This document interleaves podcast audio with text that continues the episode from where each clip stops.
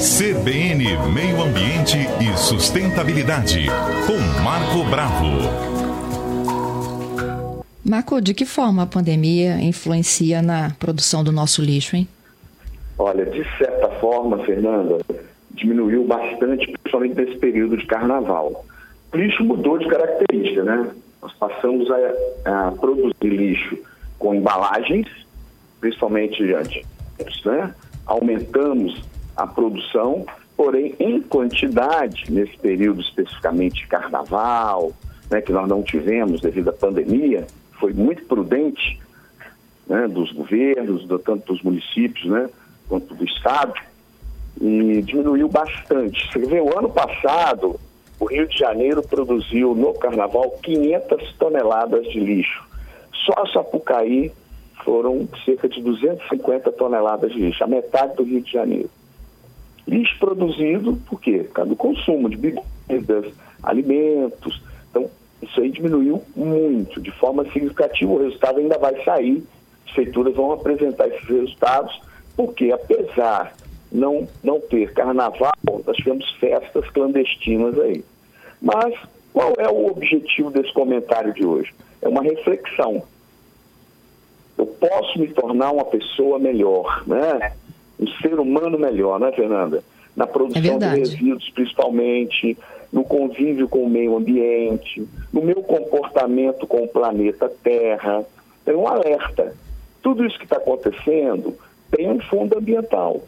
Né? A gente vem falando na rádio há bastante tempo, desmatamento, elevação de temperaturas, essas viroses, nós vamos ter que melhorar muito essa parte da ciência, investir nas, em fábricas de vacinas, para poder, porque novas viroses podem vir.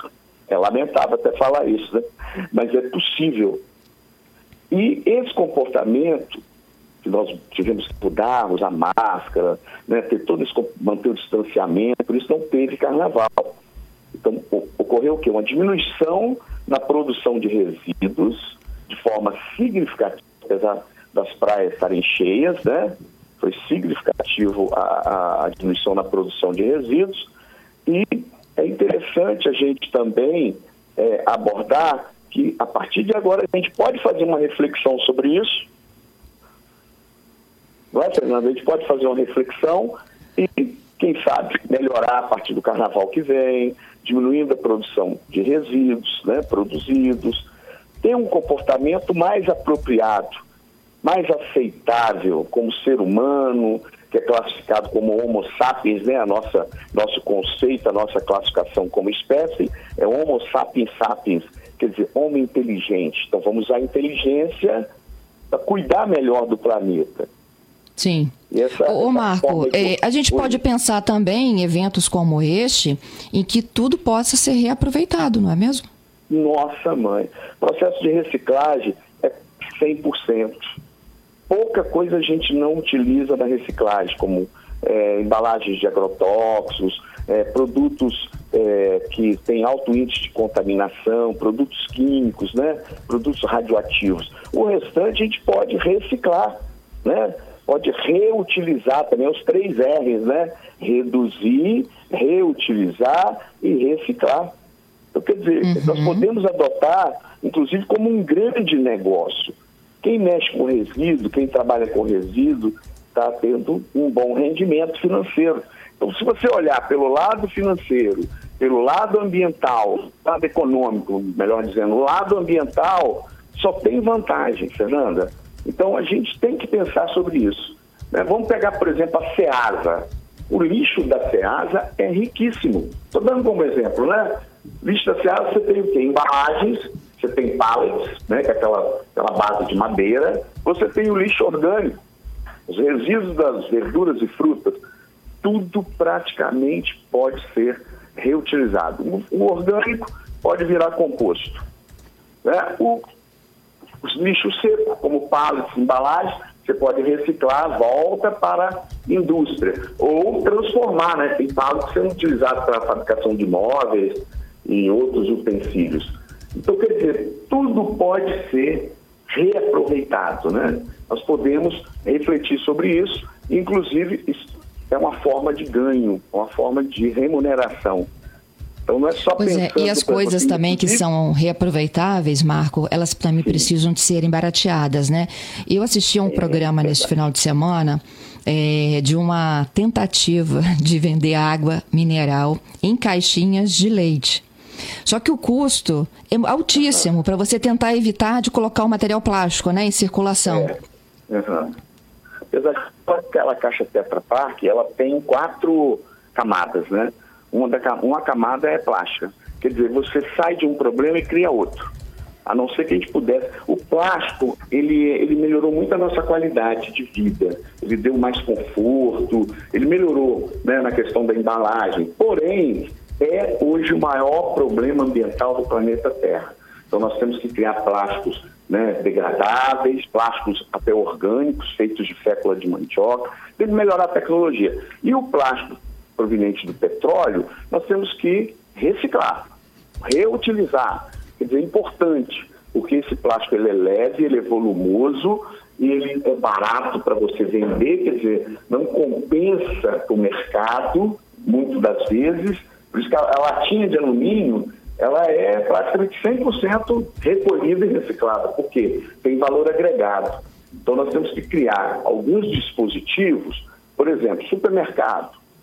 Ela recebe a garrafa lá de refrigerante, de volta vazia, e te dá um vale, valezinho de alguns centavos. Quer dizer, tem, tem que ocorrer o quê? Estímulos para você recolher a garrafinha plástica, para você devolver ao fabricante, está dentro da lei de saneamento básico. A lei de saneamento básico envolve drenagem, né, coleta de lixo, a parte de tratamento de água e esgoto, né? São quatro é, suportes, quatro, quatro etapas, né, da lei de é, saneamento básico. Envolve resíduos sólidos. Então, dentro de resíduos sólidos, a legislação prevê a logística reversa, que é a embalagem tem que voltar ao fabricante embalagem de medicamentos, como dragas, né? embalagens plásticas como garrafinhas. Isso nós precisamos melhorar bastante, melhorar de forma significativa. Nós temos que é, refletir sobre isso, não é, Fernanda? Agora, Sim. passar de garrafa para caixinha Tetra Pak é mudar de problema. Pois é, Marco. Enfim, né? Que a gente tenha e, e, consiga pensar né, nesse reaproveitamento. Quando você disse que a gente não está livre de novas pandemias, né? Esse é um alerta que já vem sendo feito desde que a gente começou a conviver com essa do SARS-CoV-2, de que o grande problema é como a gente trata o meio ambiente e também os animais, né? Verdade. As zoonoses animais... estão espalhadas pelo mundo inteiro. Pois é. O que, que acontece? Esses vírus eles estão no subsolo, né, embaixo das geleiras do, do Ártico, na Antártica, na Groenlândia, nos Andes, estão no fundo das florestas e também no organismo dos animais nativos, animais silvestres. Consequentemente, as cidades invadindo essas áreas naturais, o que, que vai acontecer? Esses animais nós vamos nos aproximar cada vez mais dessa fauna que é chamada filantrópica, né? Quer dizer, essa fauna, ela pode ser um veículo né, de transmissão, de contaminação de humanos. Pode ter ocorrido em relação ao coronavírus? Pode. Temos certeza? Não. Então, é muito assim, precipitado a gente chegar e falar assim, ah, foram os morcegos, foram né, o pangolim, não temos certeza. Foi em Wuhan, ainda não temos certeza, uma evidência, ainda é evidência, né? Não é um fato concreto. Inclusive, a Organização Mundial de Saúde está lá na China fazendo essa análise da origem. É importante descobrir a origem a gente poder evitar novas pandemias. Mas nós estamos deixando demais no planeta, né? Alterando demais. Agora tem 8 bilhões. Você imagina, eu não sei nem aqui qual, qual era a população no período da gripe espanhola, mas a população era bem reduzida no planeta. Então ela uhum. foi controlada. Agora, com quase 8 bilhões de pessoas se alimentando, construindo casas, expandindo as cidades na direção né, da, da área nativa, da vegetação nativa, nós podemos, de certa forma, intensificar o aparecimento de pandemias, né? É isso aí. Epidemias, endemias e pandemias, que são coisas diferentes, que pode, a gente pode comentar na semana que vem, diferenciando o que é uma endemia, o que é uma epidemia e uma pandemia. Excelente, Marco. Conto contigo. Tá bem, Fernanda. Até o próximo quadro. Quarta-feira que vem estamos juntos novamente. Isso. Um grande abraço a todos os ouvintes da Rádio CBN.